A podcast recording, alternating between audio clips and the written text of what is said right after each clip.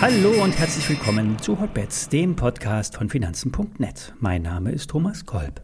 Hotbets wird präsentiert von Zero, dem gebührenfreien Online-Broker von Finanzen.net. Wenn ihr eine Aktie geschenkt haben wollt, dann eröffnet ein Depot bei Zero. Mehr Details unter finanzen.net slash Zero. Alle nachfolgenden Informationen stellen keine Aufforderung zum Kauf oder Verkauf der betreffenden Werte dar. Bei den besprochenen Wertpapieren handelt es sich um sehr volatile Anlagemöglichkeiten mit hohem Risiko. Dies ist wie immer keine Anlageberatung und ihr handelt auf eigenes Risiko.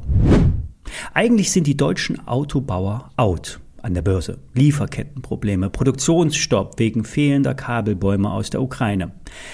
Dann der baldige Produktionsstart von Tesla in Grünheide. Äh, Tesla Berlin, wie Elon Musk immer schön sagt, klingt einfach besser. Es sieht also stimmungstechnisch nicht so gut aus für die deutschen Autobauer. Und trotzdem sind BMW, Daimler, VW und Co. nicht abzuschreiben. Börsentechnisch sind die Werte nach dem Ausverkauf günstig bewertet. Wer jetzt gegen den Strom schwimmt, kann Rendite im Einkauf machen. Fangen wir mit BMW an. Die Bayerischen Motorenwerke präsentieren sich in Bestform. 2021 war ein Rekordjahr beim Absatz und beim Gewinn. BMW will in den nächsten vier Jahren zwei Millionen Elektroautos verkaufen. Das ist zwar eine kleine Mogelpackung, denn damit sind alle bisherigen und zukünftigen Elektromodelle gemeint. Jährlich sollen es nur 200.000 Fahrzeuge sein.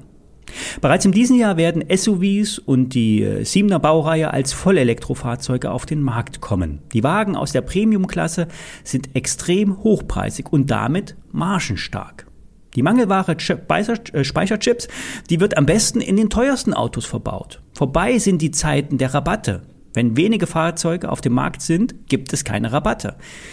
Die Nachfrage wird wegen den, dem Auslaufen der normalen Geschäftsleasingverträge aber auch nicht abflachen. Im Gegenteil, die Nachfrage nach hochwertigen Elektrofahrzeugen wird in den Chefetagen eher noch zunehmen. Jetzt kann man argumentieren, dass Tesla und Co stark wachsen und chinesische Autobauer ein viel höheres Wachstumstempo haben, zum Beispiel BYD. Doch die Marke spielt in bestimmten Absatzklassen eben doch eine Rolle. BMW hat im letzten Jahr 12,5 Milliarden Euro verdient und wird mit 47 Milliarden Euro an der Börse bewertet und hat ein KGV von unter 5. Die Dividendenrendite beträgt aktuell 8,5 Prozent. BMW ist durch den Abverkauf der letzten Wochen extrem günstig zu haben. Das Kursziel setzt Börse Online mit 95 Euro an. Das ist bei der zu erwarteten saisonalen Erholung ab Mitte März, also jetzt bis Mai, sell in May and go away. Also die 95 Euro könnten durchaus kurzfristig geholt werden. Wegen der Ukraine-Krise ähm, kann man natürlich Bedenken haben. Wer das nicht so überzeugend findet, der splittet die Position, kauft jetzt 50 Prozent und den Rest dann beim nächsten Abverkauf äh, günstiger nachkaufen. Den richtigen Tiefpunkt erwischt ihr sowieso nicht. Günstige Aktien zu identifizieren ist natürlich ein bisschen einfacher. Ähm, kaufen, sagen wir, für BMW und auch Börse Online.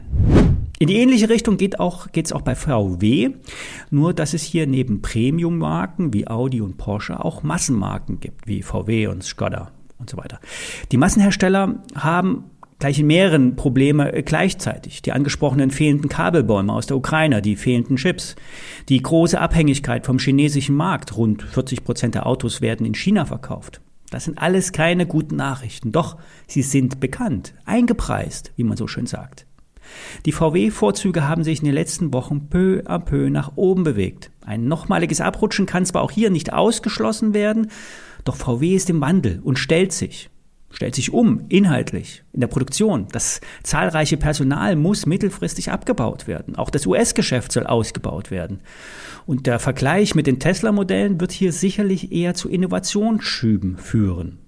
Die Perle im Konzern ist Porsche. Es ist nur eine Frage der Zeit, wann es Porsche an die Börse schafft und ein Spin-off hier ähm, ausgeführt wird. Porsche ist mega gut aufgestellt, ist im Bereich der Elektrofahrzeuge einen großen Schritt weiter als die anderen Hersteller. Porsche ist, die Porsche-Fahrer, die akzeptieren die Umstellung der Modellpalette auf Elektro, weil die Fahreigenschaften eines Elektroautos im Punkto Beschleunigung jeden Benziner oder Turbo alt aussehen lassen.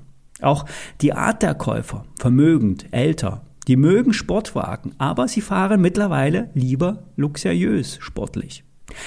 Allein Porsche könnte bei einem Börsengang 60, 80 oder 100 Milliarden Euro wert sein, je nach Börsenlage.